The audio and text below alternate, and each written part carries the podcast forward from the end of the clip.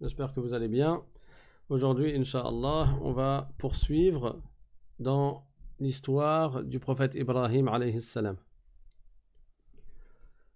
On a raconté dans le dernier cours que le prophète Ibrahim a été envoyé à un peuple qui était en Irak. Il est né lui-même en Irak, à Babel, euh, Babylone.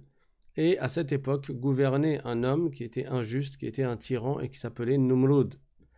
Il faut savoir que son peuple en Irak adorait des statues. En plus du fait que Numrud, étant donné qu'il gouvernait toute la terre, il prétendait lui aussi avoir la divinité. Donc c'était un injuste et c'était un non-croyant, euh, tout comme son peuple était des non-croyants. Ibrahim a alors appelé ces gens-là à l'islam mais euh, ces gens-là ne l'écoutaient pas. Et il leur a démontré le fait que les statues ne méritaient pas l'adoration. Ils n'ont pas écouté. Alors, lorsqu'ils sont partis pour faire une fête dans laquelle ils allaient adorer leurs statues, Ibrahim a profité de l'occasion pour entrer dans la grande salle dans laquelle étaient posées ces statues et il a cassé les statues qui étaient à droite, les statues qui étaient à gauche, et il y avait une statue en face qui était très grande, c'était la grande statue. Celle-là, il l'a laissée pour l'humilier, pour montrer que cette statue-là n'a pas été capable de protéger les autres statues, pour montrer que ces statues ne méritent pas l'adoration. Non seulement elles ont été cassées, mais en plus, euh, donc elles n'ont pas pu se défendre, et la grande statue n'a pas pu les défendre. Donc, après cela, quand son peuple est revenu, ils lui ont demandé Est-ce que c'est toi qui as fait cela?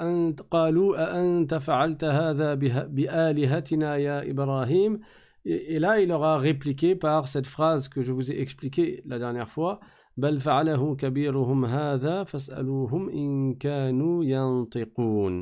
Et j'avais donné une des différentes significations que lui ont portées les savants spécialistes de l'exégèse du Coran.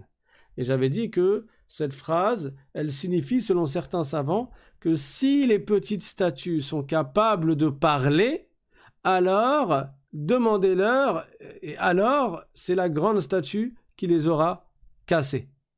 Ce qui est sous-entendu, c'est que tout comme elles ne sont pas capables de, de parler, la grande statue ne les a pas euh, cassées, mais elle elle est incapable, tout comme ces autres statues sont incapables. Donc il a montré que euh, ces statues ne méritaient pas l'adoration, ne méritaient pas la divinité, étant donné qu'elles n'étaient même pas capables de se défendre. Elles ne, créent, elles ne créent ni profit, ni nuisance, et elles ne protègent pas d'une quelconque nuisance, pas même elles-mêmes. Il y a une autre explication qui a été donnée par les savants sur ce verset-là. Et cette explication est c'est-à-dire c'est cette grande statue qui a causé la destruction des petites statues par le fait que ça, elle m'a poussé à les détruire. Donc c'est à cause de la grande statue, tellement vous vénérez la grande statue, tellement vous exagérez en plus dans l'adoration de, de cette grande statue, que cela m'a poussé à l'humilier en détruisant les petites statues et en montrant que la grande statue n'a rien pu faire. Cette explication également montre que le prophète Ibrahim n'est pas tombé dans le mensonge. Il est là le point important euh, à, comprendre, c'est qu'on n'a pas le droit d'attribuer le mensonge à un prophète, quel qu'il soit, parce que les prophètes sont des envoyés de Dieu. Dieu ne va pas envoyer quelqu'un porter un message euh, en ayant comme défaut d'être un menteur, parce que comment les gens vont-ils croire en ce message s'ils le connaissent comme étant un menteur? Impossible qu'un prophète ne mentent. Impossible. Les prophètes ne mentent pas. Et donc, il n'est pas permis de prétendre que Ibrahim aurait menti à cette occasion-là également. Il n'a pas menti. Et la phrase qui est citée dans le Coran, elle admet plusieurs interprétations, mais toutes ces interprétations ne sont pas des mensonges. Donc, quand il a dit dans le sens que la grande statue, c'est elle, c'est-à-dire c'est à cause d'elle, c'est elle qui m'a poussé à le faire. Imagine-toi, tu es dans la voiture en train de conduire. Il y a quelqu'un qui est à côté de toi en train de te euh, de, te parler et il te distrait, il te distrait, il te distrait. À la fin, tu fais un accident. Tu lui dis, t'as vu ce que t'as fait? Pourtant, c'est pas lui qui a fait l'accident, c'est toi qui es au volant. C'est toi qui as fait l'accident. Mais tu lui as attribué la faute. Tu lui as attribué l'acte au sens figuré, parce que ça est, c'est lui la cause de cet acte-là. Ou bien tu es en train de faire la cuisine et tu es en train de mettre euh, le sel dans la chorba, et à ce moment-là, il y a quelqu'un qui te parle, il te parle, il te parle, il te distrait, et toi tu mets trop de sel dans la chorba. Ça y est, t'as gâché la chorba. Qu'est-ce que tu lui dis? Tu lui dis, t'as vu ce que t'as fait La chorba, c'est la soupe pour les convertis. Donc, tu lui dis, t'as vu ce que t'as fait Ça veut dire quoi, t'as vu ce que t'as fait C'est pas lui qui a jeté le sel euh, en, abondance dans la chorba, ou la harira, comme vous voulez. Mais c'est toi qui l'as fait, sauf que tu lui as attribué cet acte. Est-ce qu'on va te traiter de menteur parce que tu lui as dit t'as vu ce que t'as fait? Non C'est connu dans les langues que tu as visé par cela le fait de lui attribuer, sans se figurer cet acte, parce que c'est lui la cause de cet acte-là. Donc, Ibrahim a attribué l'acte du fait de casser les statues à la grande statue au sens figuré, dans le sens où c'est à cause de la grande statue et de votre vénération pour elle. Voilà pour ce qui est de la deuxième explication. Alors, euh, j'ai expliqué la dernière fois que le peuple a voulu se venger et ils ont fait un grand feu pour le jeter dans le feu et pour le tuer d'une mort atroce, d'une mort qui est très douloureuse. Hein. Mourir euh, brûlé par le feu, c'est quelque chose d'extrêmement douloureux. Mais avant cela, le roi Al-Numrud, il a demandé à Ibrahim alayhi salam, étant donné que toi, tu n'adores pas les statues et tu considères qu'elles ne méritent pas l'adoration. Alors parle-moi de celui que tu adores. Et ceci est cité et raconté dans le Coran. Allah Ta'ala dit أعوذ بالله من الشيطان الرجيم ألم تر إلى الذي حاج إبراهيم في ربه أن آتاه الله الملك أن آتاه الله الملك إذ قال إبراهيم ربي الذي يحيي ويميت. قال أنا أحيي وأميت. قال إبراهيم فإن الله يأتي بالشمس من المشرق فأت بها من المغرب. فبهت الذي كفر. والله لا يهدي القوم الظالمين. C'est-à-dire que celui qui a voulu débattre avec Ibrahim. Et il s'agit de An-Numrud, hein, le roi euh, qui gouvernait euh, à ce moment-là. Il lui a dit euh, Parle-moi de ton Seigneur. Alors Ibrahim salam lui a répondu Rabbi alladhi yuhyi wa yumit. Et regardez comment en une phrase il a montré plusieurs attributs d'Allah subhanahu wa ta'ala. Il a dit Rabbi c'est-à-dire mon Seigneur, c'est celui qui donne la vie et qui donne la mort. Et en précisant que c'est Allah qui donne la vie et la mort, il sous-entend que nul autre qu'Allah ne donne la vie et la mort, puisqu'il est en train de euh, parler de son Seigneur et de montrer ce que son Seigneur a comme attribut que les autres n'ont pas que les créatures n'ont pas. Et il a dit Rabbi alladhi yuhyi wa yumit. Mon Seigneur est celui qui donne la vie et qui donne la mort. Donc, Allah est le créateur de toutes choses. Il est celui qui donne la vie, il est celui qui donne la mort. Il est unique. Il n'a pas d'associé dans le fait de créer et de donner la vie et de donner la mort. Sinon, qu'est-ce qui ferait qu'il mériterait plus l'adoration qu'autrui? Et il est tout puissant étant donné qu'il donne la vie et qu'il donne la mort. Il ne ressemble pas à ses créatures.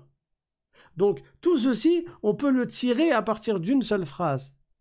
Que mon Seigneur, c'est celui qui donne la vie et la mort.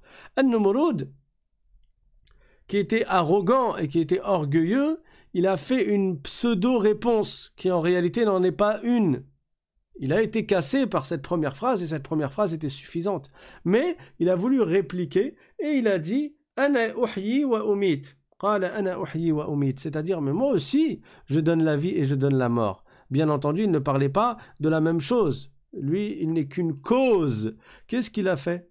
Il a apporté deux prisonniers, étant donné que c'était lui le gouverneur, deux prisonniers qui étaient condamnés à mort. Il en a libéré un et il a dit voilà, j'ai donné la vie. Il n'a rien donné du tout. c'est pas ça donner la vie.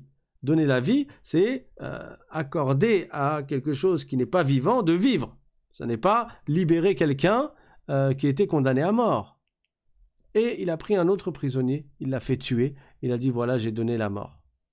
Alors ceci n'est pas une réponse en réalité, il n'a pas du tout cassé le prophète Ibrahim salam. Mais pour éviter qu'il se mette à jouer avec les mots de cette manière-là, Ibrahim salam lui a sorti une autre phrase par laquelle il ne pouvait pas répondre de, par une pareille stupidité. Et il a donc dit Ibrahim,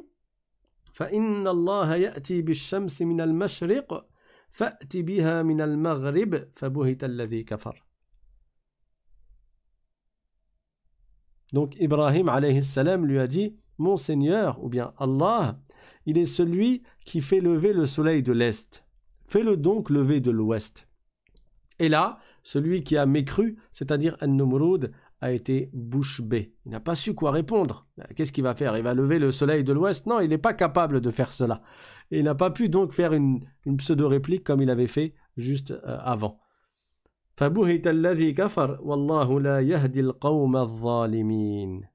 Cette histoire-là est racontée dans le Coran. Malgré tout, ils ont quand même voulu tuer Ibrahim salam et je vous ai raconté comment ça s'est passé.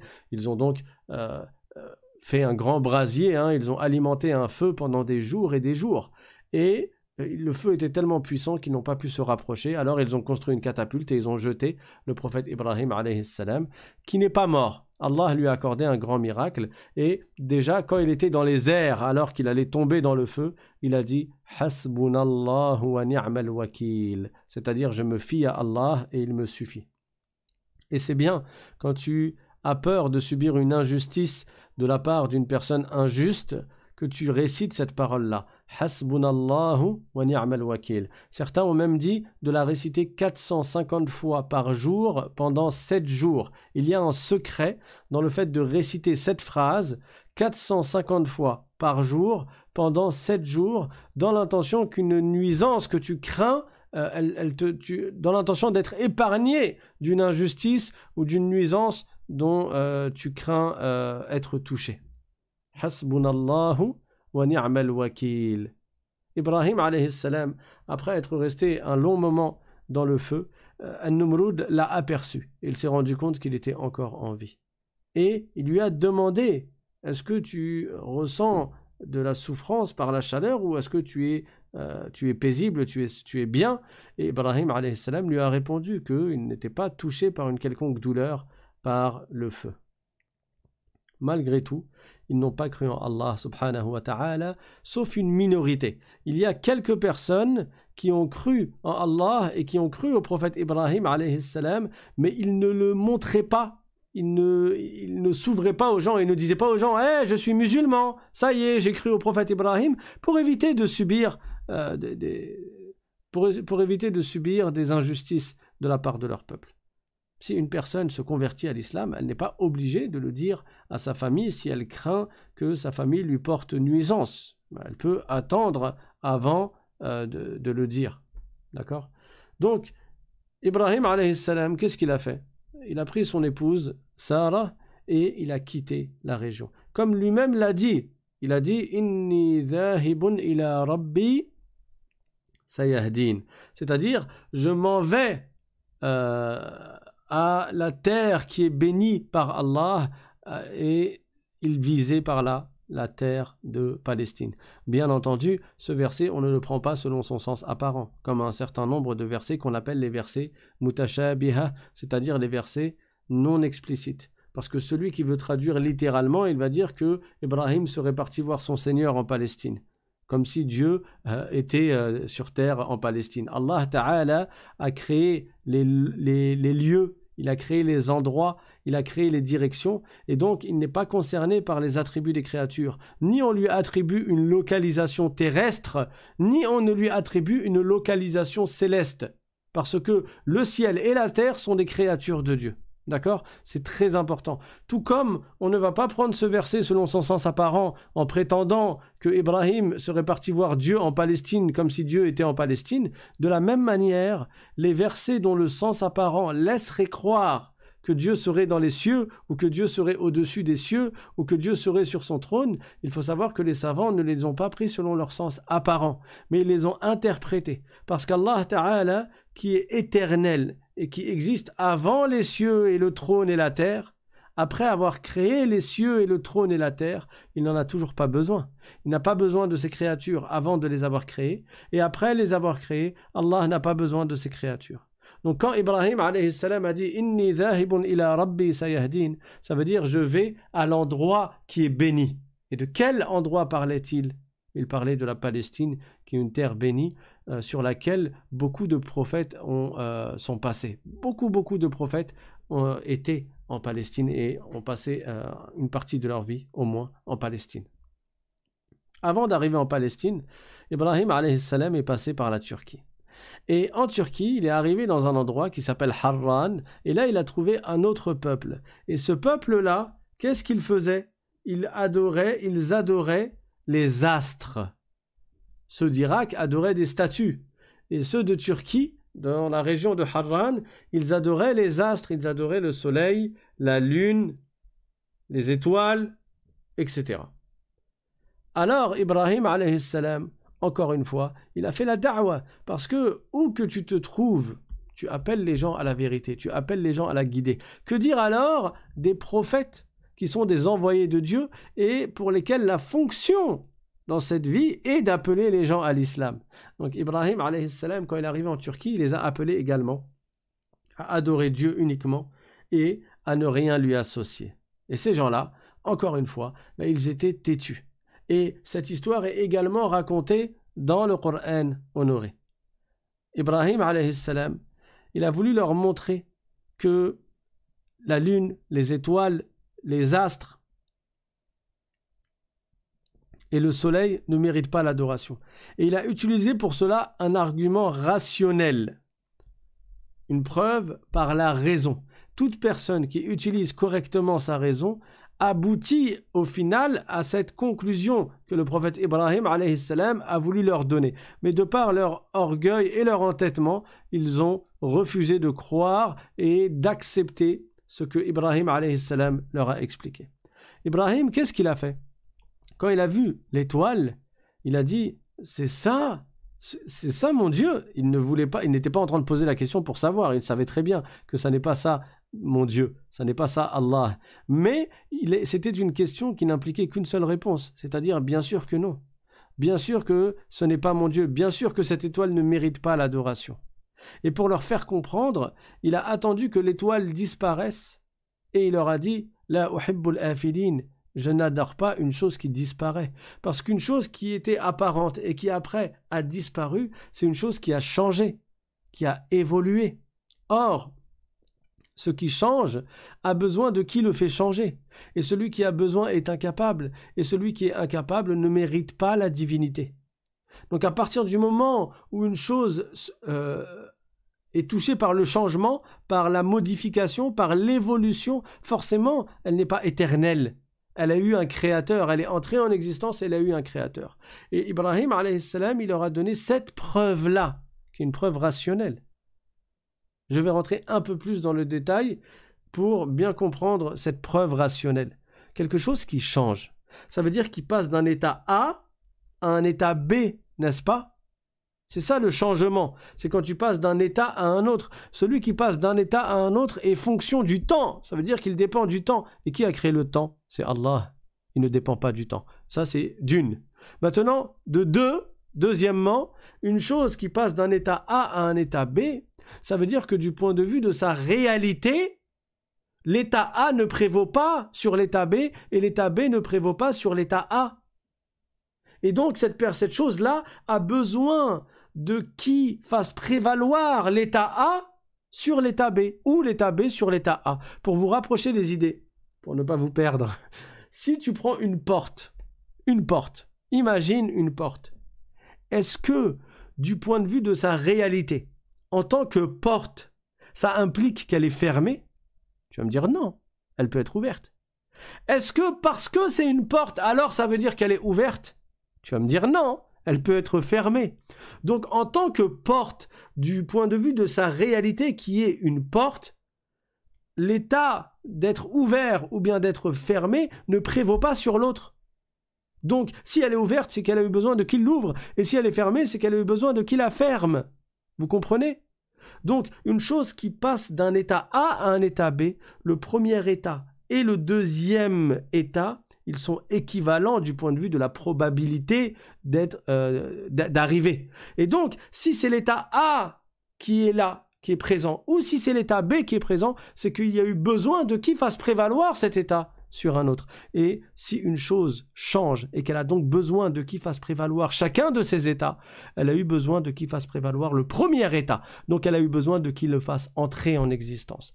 Alors si vous n'avez pas compris, c'est pas grave. C'est la première fois peut-être que vous entendez cette explication, et parfois on a besoin, même si l'explication est claire, parfois on a besoin de l'entendre à plusieurs reprises pour qu'elle s'imprègne dans notre esprit et qu'on la comprenne euh, mieux. Donc ne vous inquiétez pas si euh, cette petite parenthèse, elle vous a paru euh, comme nécessitant un peu plus de concentration. Inch'Allah, vous pouvez réécouter le cours. Et j'ai déjà expliqué cela dans la playlist, dans les cours sur la croyance, la playlist qui s'appelle La croyance musulmane sur la chaîne L'Islam simplement. Donc vous pourrez, Inch'Allah, réécouter plus en détail cette explication. Tout ça pour vous dire que ce qui change est entré en existence. Et ce qui est entré en existence a eu besoin de qui le fasse entrer en existence. Donc Allah ne change pas. Or, l'étoile que le prophète Ibrahim a vue, elle était apparente et après elle a disparu. Donc, forcément, elle ne mérite pas l'adoration parce que c'est une créature qui est entrée en existence. Et c'est pour cela qu'Ibrahim a dit Je n'adore pas une chose qui disparaît. Quand Ibrahim a posé la question, est-ce que c'est ça mon Seigneur? Il n'était pas en train de douter, est-ce que réellement c'est ça son Seigneur C'était une question, comme j'ai dit, qui n'implique qu'une seule réponse. Ça veut dire non, ça n'est pas ça, mon Seigneur. Je vais vous donner un exemple encore pour vous rapprocher les idées. Parce que malheureusement, certaines personnes ont mal compris les versets du Coran qui parlent de ce sujet-là ils ont osé dire une chose qui est blasphématoire, qui contredit l'islam, et ils ont attribué au prophète Ibrahim le fait de douter de Dieu ou de ne pas savoir qui est son Dieu. Alors qu'Allah Ta'ala dit dans le Coran au sujet du prophète Ibrahim c'est-à-dire depuis avant nous avons accordé la guidée à Ibrahim parce que tous les prophètes sont des croyants depuis leur plus jeune âge. Il n'y a pas eu un prophète qui a eu un moment de sa vie où il ne savait pas qui était Dieu, où il, adorait autre que Dieu, ou bien il doutait de l'existence de Dieu. Ça, ça n'existe pas. Parce que les prophètes sont des envoyés de Dieu. Allah leur a, accordé la guidée depuis leur plus jeune âge. Ils sont tous croyants, ils ont toujours été croyants. Alors, que veut dire le verset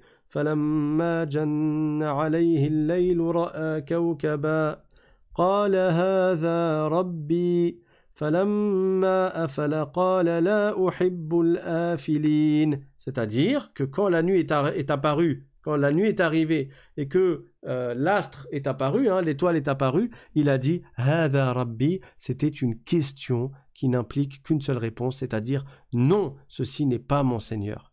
Imagine comme j'ai dit tout à l'heure pour rapprocher les idées, qu'un enfant, toi tu es un adulte, hein, et un enfant il a 5 ans, et il vient, il te dit Viens tonton, on fait un bras de fer, je vais te battre. Et là tu lui poses la question Toi tu vas me battre? Est-ce que tu es en train de douter? Est-ce que cette question veut dire que tu sais pas s'il va te battre ou pas? Bien sûr que non. C'est une question rhétorique qui signifie bien sûr que tu ne vas pas me battre. Si quelqu'un il te passe un stylo, il te dit Tiens le téléphone. Tu vas lui poser une question, tu vas lui dire Ça, c'est un téléphone? Est-ce que tu es en train de douter? Est-ce que tu es en train de te demander si ça, c'est un stylo ou c'est un téléphone? Bien sûr que non. Tu es en train de lui expliquer, avec cette question-là de rhétorique, que ceci est un stylo, ça n'est pas un téléphone. Donc, ça n'est pas parce qu'il a posé la question que ça veut dire qu'il doute. C'est quelque chose qui est évident. Ibrahim ne doutait pas. Il était justement en train de leur montrer, leur expliquer que ces astres ne méritaient pas l'adoration. Donc, ensuite, Allah Ta'ala dit فلما رأى القمر بازغا قال هذا ربي فلما أفل قال لئن لم يهدني ربي لأكونن من القوم الضالين. فلما رأى الشمس بازغة قال هذا ربي هذا أكبر. فلما أفلت قال يا قوم إني بريء مما تشركون. إني وجهت وجهي للذي فطر السماوات والأرض حنيفا وما أنا من المشركين Donc, quand l'étoile a disparu, il a attendu parce qu'ils n'ont pas compris leur, son explication. Ils n'ont pas euh, accepté la vérité. Il a attendu que la lune apparaisse. Et il a fait le même schéma. Il leur a posé la même question dans le même objectif. Il a dit C'est ça mon Seigneur Ça veut dire C'est ça mon Seigneur comme vous prétendez Bien sûr que ceci n'est pas mon Seigneur. Et quand la lune a disparu, pareil. Il leur a expliqué que la lune ne méritait pas l'adoration. Puisqu'elle disparaît. Donc elle change.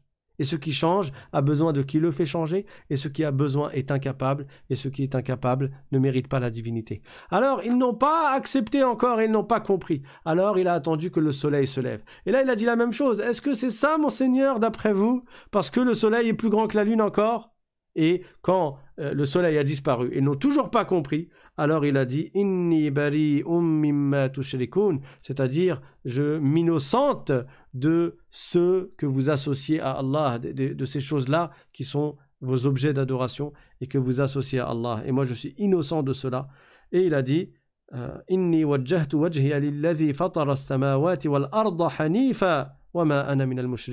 c'est-à-dire que il aura expliqué que moi, celui que j'adore, c'est le créateur des cieux et de la terre.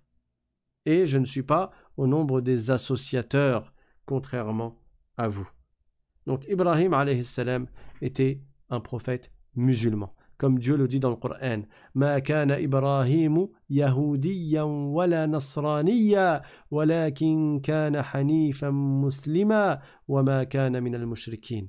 C'est un verset qui est clair, dans lequel Allah Ta'ala nous dit dans le sens que Ibrahim n'était ni un juif, ni un chrétien, mais il était sur la voie de la droiture, loin de toute idolâtrie hein, et de toute association. Il était sur l'islam.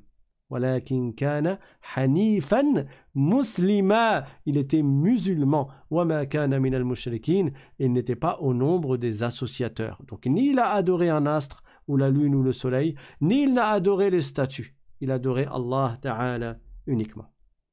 Ensuite, ils n'ont pas écouté, bah, il a continué son chemin, il est parti en Palestine. Il avait un neveu qui s'appelait Lot alayhi salam. Et Lot alayhi salam, il a cru au prophète Ibrahim avant même de devenir prophète. Mais lui aussi, il est devenu prophète par la suite et on parlera de son histoire. Et à un moment donné, leurs chemins se sont séparés et le prophète Lut salam est parti appeler son peuple à l'islam dans les fameuses villes euh, Sodome et euh, les villes d'à côté. Nous parlerons de cela ultérieurement, Inch'Allah.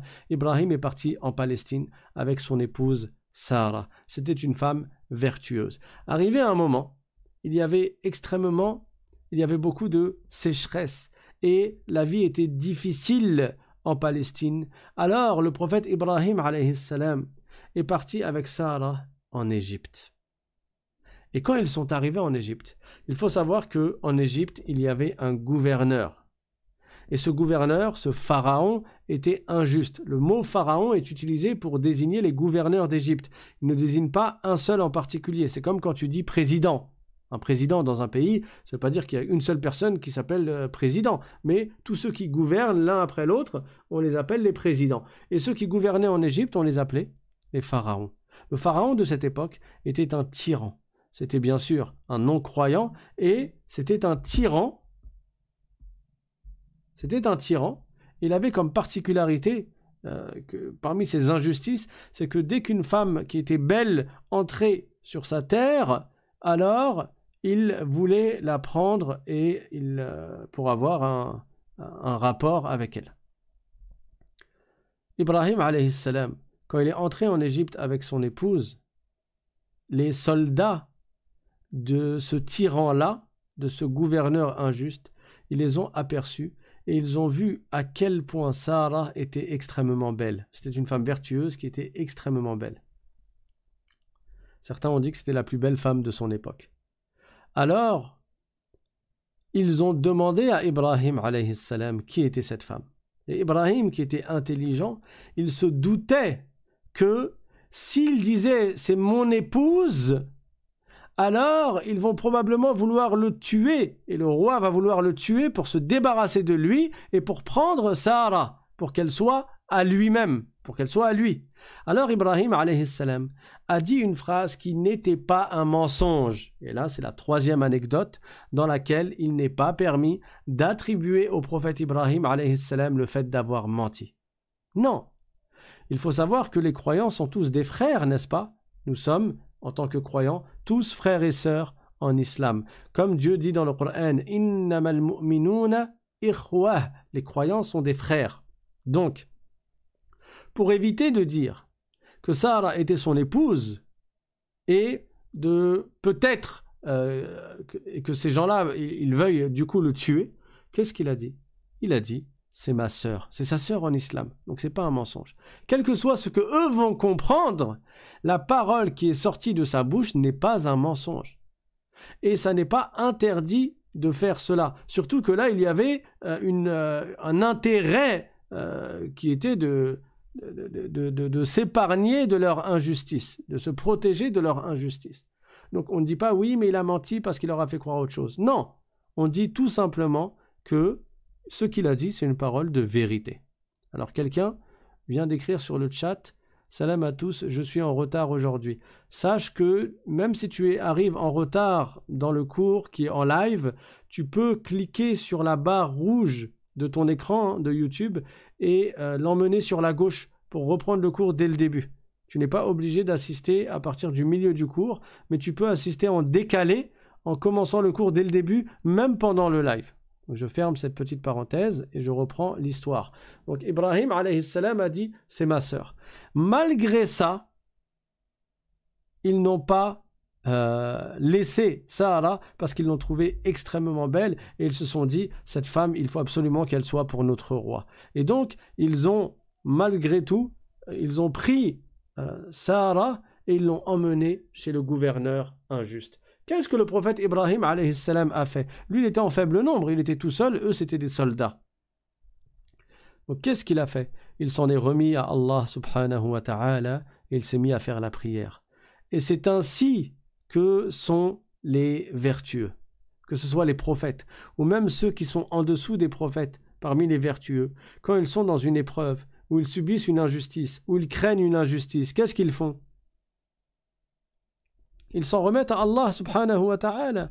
Parce que c'est Allah qui crée toute chose. C'est Allah qui crée le, profit et la nuisance. Rappelez-vous de cette phrase qui est une règle. La darra wa la nafi'a c'est-à-dire, il n'y a pas quelqu'un, il n'y a pas qui crée le profit ou la nuisance si ce n'est Allah. C'est Allah qui crée toute chose. Donc, tu n'as pas à t'inquiéter si tu t'en remets à Allah et tu te rappelles qu'Allah a prédestiné toute chose. Cela te permet d'être serein et de ne pas être dans un constant stress et dans une constante panique quant aux différentes choses qui peuvent arriver dans ta vie. Qu'est-ce que le prophète Ibrahim a fait? Il a commencé la prière. N'est-ce pas que Dieu dit dans le Coran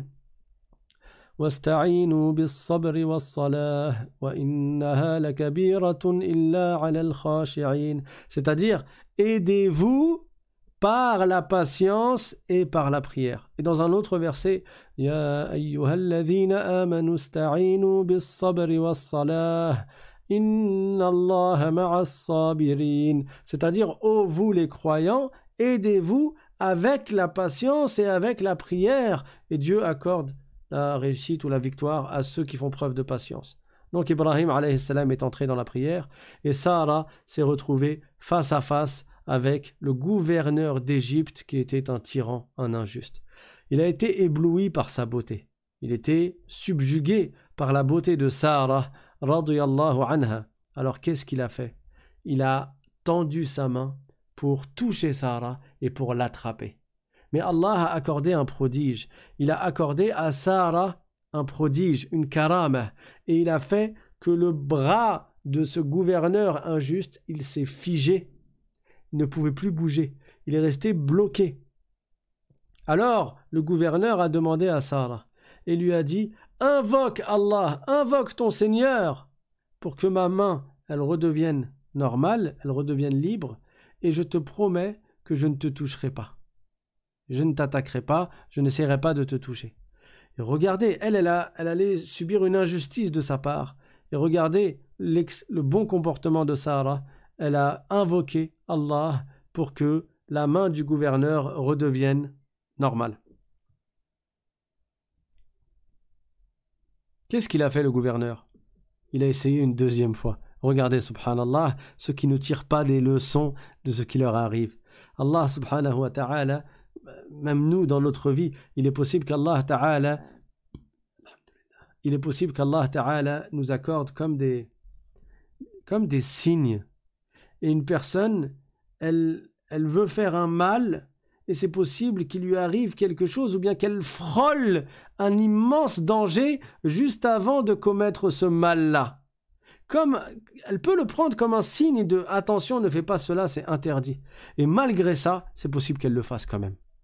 Et même s'il y a un deuxième signe, il y a un troisième signe, et la personne, tellement elle est attirée par les plaisirs mondains, par la nefs, par elle, suit le shaitan, elle suit son âme, que elle ne prête pas attention à tous les signaux, à toutes les alertes, et elle va quand même faire euh, la chose qui est défendue, la chose qui est mauvaise, alors qu'il est possible que à plusieurs reprises elle a essayé de faire cette chose-là et qu'elle a eu des, des, grands dangers qui l'ont freiné, etc. Quoi qu'il en soit, cet homme, qu'est-ce qu'il a fait? Il a essayé une deuxième fois d'attraper sa main. Et vous vous doutez de ce qui s'est passé? La main, elle est redevenue figée, bloquée, mais encore plus bloquée que la première fois. Et qu'est-ce qu'il a fait? Il a, il a demandé à Sarah, il lui a dit une deuxième fois, invoque ton Seigneur, et je te promets que je ne te toucherai pas après. Demande à ton Seigneur que ma, que ma main, que mon bras, il soit libéré Qu'est-ce que Sarah a fait? Regardez l'excellence de comportement. Elle a invoqué une deuxième fois Allah pour que sa main, la main du gouverneur, elle retrouve sa liberté. Qu'est-ce qu'il a fait le gouverneur? Je vous laisse terminer l'histoire. Bah, voilà, il a fait une troisième fois. Ça ne lui a pas suffi. Il a quand même essayé, malgré les deux alertes, malgré les deux avertissements, malgré les deux blocages de son bras, il a essayé de l'attraper une troisième fois. Et cette troisième fois, sa main, elle s'est figée encore plus que la deuxième fois. Et là, il lui a dit, bon, ça y est, j'arrête. Il a dit, ça, y est, cette fois-ci, je te promets, pour de vrai, j'essaierai pas de te toucher. Euh, demande à ton Seigneur et invoque pour que ma main elle redevienne comme elle était. Et subhanallah, Sarah a invoqué une troisième fois. Ce que vous imaginez, c'est quoi invoquer une troisième fois après les deux tentatives d'injustice qui sont des immenses injustices? Il a essayé d'attraper Sarah pour faire al-fahisha, pour faire quelque chose d'ignoble et d'obscène. Elle invoque Allah en sa faveur, en faveur de l'injuste, pour qu'il soit euh, guéri, pour que sa main elle retrouve sa liberté. Qui est capable, à notre époque, d'agir comme ça envers son oppresseur, d'agir comme ça envers celui qui a été injuste Et ça, ça fait partie du comportement des vertueux, d'agir en bien envers celui qui agit en mal envers toi. Tu réponds au mal par le bien. C'est ça l'enseignement de l'islam.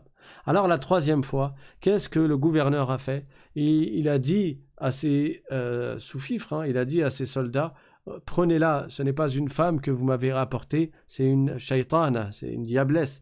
Et il a laissé partir Sarah, et en plus, il lui a offert une femme servante, une femme esclave.